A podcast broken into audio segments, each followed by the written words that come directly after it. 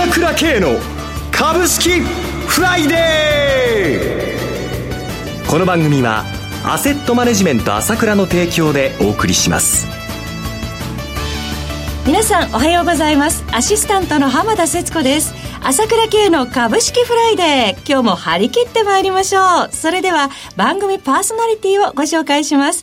アセットマネジメント朝倉代表取締役で経済アナリストの朝倉慶さんです。朝倉さんおはようございます。おはようございます。よろしくお願いいたします。よろしくお願いします。そして毎月第一金曜日はアセットマネジメント朝倉、長谷川慎一さんにもお越しいただいてお送りします。長谷川さんおはようございます。はい、おはようございます。よろしくお願いいたします。よろしくお願いします。さて朝倉さん、ちょっとアメリカ金利上昇気になるところですね。そうですね。はい、思いのほか3.1%壁でしたけど、早かったですね。そうですね。あの、10年もの国債、えー、金利4日未明3.23%と、2011年5月以来の高水準までつけてまいりました。そうですね。はい、まあ、これはちょっと予想外だったと思いますよね。うん確かに今年の2月頭ね、やっぱり世界的にああいうふうに株が変調になったきっかけはね、えー、3%に近づいて上げピッチが、金利の上げピッチが早かったということで、これはまあ昨年からね、ずっと気にしてたことではあるんですけれども、はい。まあ、ただね、2月ああいうふうになった、その後アメリカ一人勝ちということで、経済全くびくともしないで来たということですね。現状ですもんね。今回も原因はね、まあ、あの、IS ISM の非制御ゼロの景況感指数が良かったとか、はい、ADB の雇用統計が良かったとかってことで、景気がいいなって感じで。指標いいですね。まあね、直近の成長率4%近くなっちゃうんで、はい、まあ、金利が上がってもしょうがない状況なんですけども、それはいきなり来てしまったってことで、やはり、まあ、想定外っていうか、起こると、どうしても資金の移動が短期的に起こっちゃう。まあ、例えば、新興市場から香港の株とかね、インドの株とか昨日も下がりましたけど、はい、多少混乱が起こるのは、まあ、しょうがないんだけれども、まあ、2月みたいにね、そう、相場が激変するとかっていう感じではないと思いますよ。時間、時間が経てば落ち着くし、下手すると、結局景気がいいから金利が上がったわけなんだけども、はいまあ、その市場が恐れたのは、景気が良くて金利が止まらずに上がってしまうんじゃない、いわゆるインフレ懸念ですね。でも、賃金がね、今晩発表にまたなるんですけれども、そうですね、雇用統計で。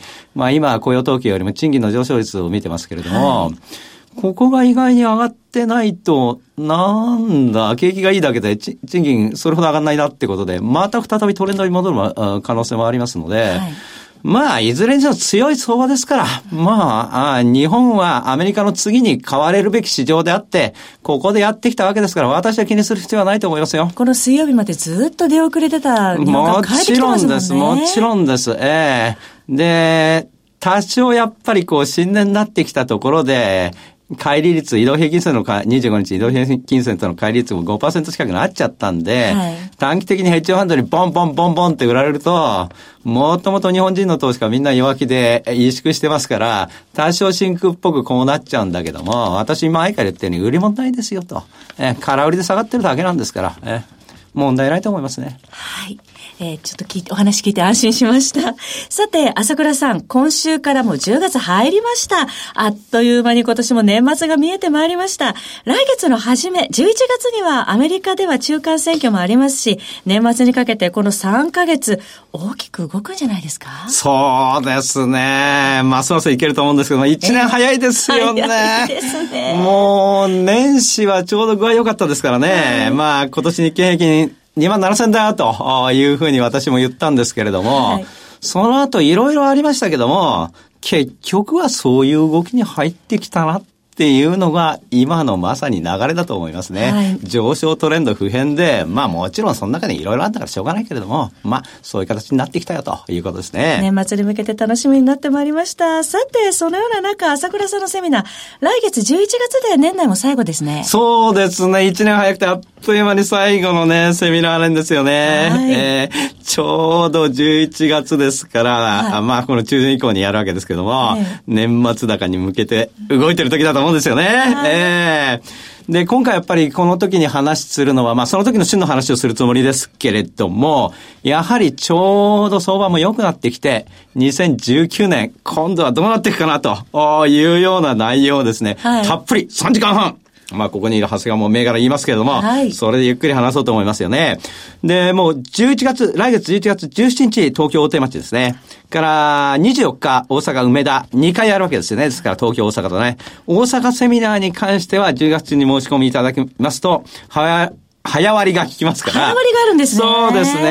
えー東京ではないですから、かなりお得だと思いますので、もうぜひ、たくさんの方に来て、もう2019年もバッチリって言ってもらいたいところですね。ちょうどアメリカ中間選挙も終わった後というあたりでね、いろんなお話が国内外の話を伺えると思います。その朝倉セミナーは11月17日土曜日東京大手町、そして11月24日土曜日は大阪梅田で開催いたします。また今お話がありました通り、大阪セミナーは10月中にお申し込みいただきますと、お得な早割でご参加いただけますので、ぜひご検討ください。朝倉セミナーのお申し込みは、朝倉系の経済情報発信者 ASK1 のホームページ、またはフリーダイヤル0120-222-464 0120-222-464からお願いいたします。それではお知らせを挟んで、長谷川さんのコーナーをお届けします。鋭い分析力で注目を集める経済予測のプロ、朝倉慶。日々のマーケット情勢や株式情報、個別銘柄の解説を、朝倉本人が平日16時、メールでおよそ7分の音声を無料で配信中。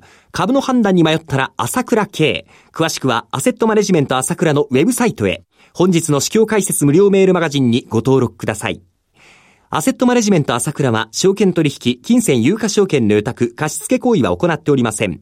また、情報提供する金融商品のお取引では、相場変動などにより損失を生じる恐れがあります。取引説明書、契約締結前交付書面などを十分にお読みいただき、ご理解の上お取引ください。金融商品仲介業者登録、関東財務局長金中第605号。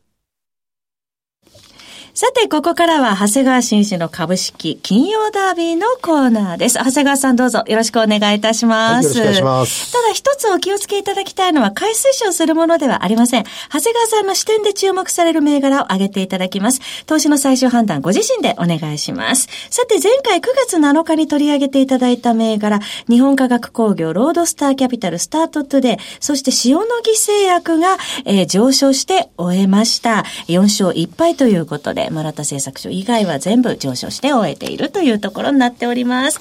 今月はどうでしょうか？では、長谷川さん早速お願いいたします。はい、えっ、と、最初にご紹介するのは、えーラクスです。はい。東証マザーズ上場の銘柄コード番号3923。昨日の終値3円安の2407円。10月2日2534円の年初来高値つけてました。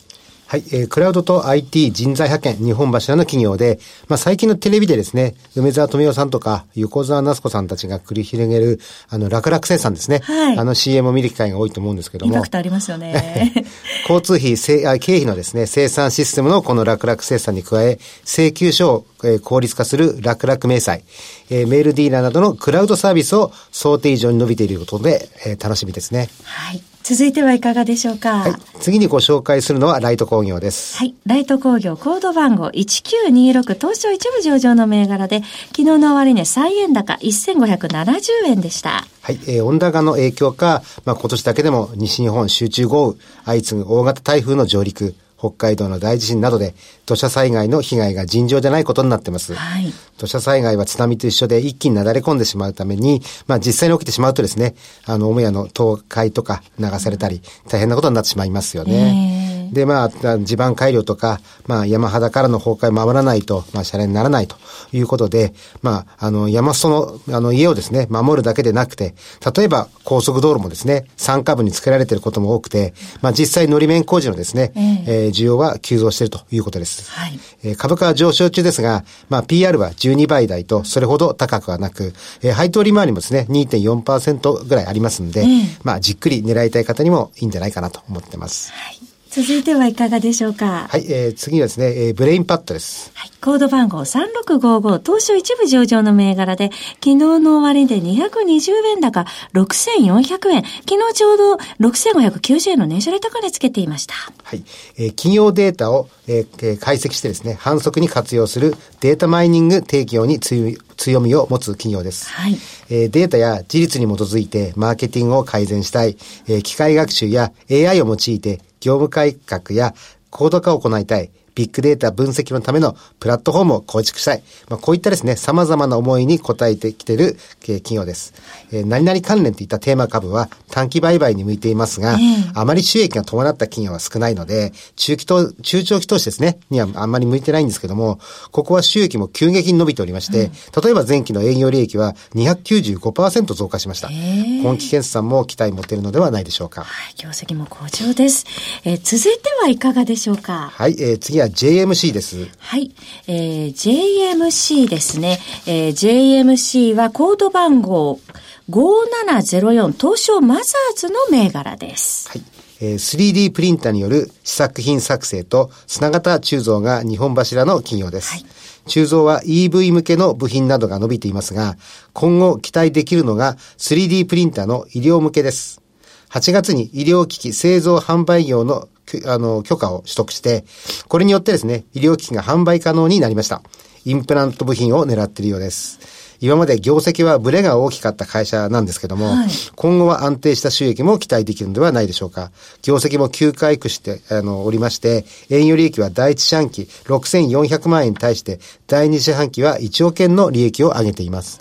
えー、通期は2億6000万を予定していますが、えー、この勢いでしたら上振れも期待できるかもしれません。はい続いていかがでしょうか？はい。次に、えー、ご紹介するのはビジョンです。はい。えー、ビジョンです。コード番号9416東証一部上場の銘柄で、昨日の終値35円安4935円でした。はい。えー、主力の Wi-Fi レンタルが相変わらず伸びています。はい。えー、海外渡航者や訪日客向けに、えー、認知度向上やリピーターの増加によって高成長を実現しています。また、クラウド型に移行していますが、費用が従来よりもかからないために利益面でもプラスです。翻訳機のレンタルも行っておりまして、ネット環境がいらないイリや、えー、高性能ポケトークなど使い分けができる事業も順調なようです。最後にもう一銘柄お願いできますか？はい、えー、最後にご紹介するのは第一生命です。はい、コード番号8750東証一部上場の銘柄、昨日の終値79円高2427円でした。はい、えー、国内外の金利上昇は生命保険会社にとって運用面でもプラスです。はい、もちろん株価の上昇基調もプラスに働きます。株価は上昇基調ですが、PR は12倍程度で、まだ上値余地はありそうですね。はい、もうおっしゃる通り、昨日はプラス3.36%で取引を終えてましたもんね。はい、えー、以上、6銘柄ご紹介いただきました。繰り返しになりますけれども、取り上げた銘柄はいずれも長谷川さんの視点で注目する銘柄で、買い推奨するものではありません。投資の最終判断はご自身でお願いいたします。そろそろお別れのお時間となりました。パーソナリティはアセットマネジメント朝倉代表取締役で経済アナリストの朝倉圭さん長谷川慎一さんでした。お二方ともどうもありがとうございました。ありがとうございました。私朝倉圭が代表を務めますアセットマネジメント朝倉では SBI 証券楽天証券証券ジャパンウェルスナビの口座開設業務を行っております。私のホームページから証券会社の口座を作っていただきますと週2回無料で銘柄情報をお届けするサービスがありますのでぜひご利用ください。それでは今日は週末金曜日頑張っていきましょう！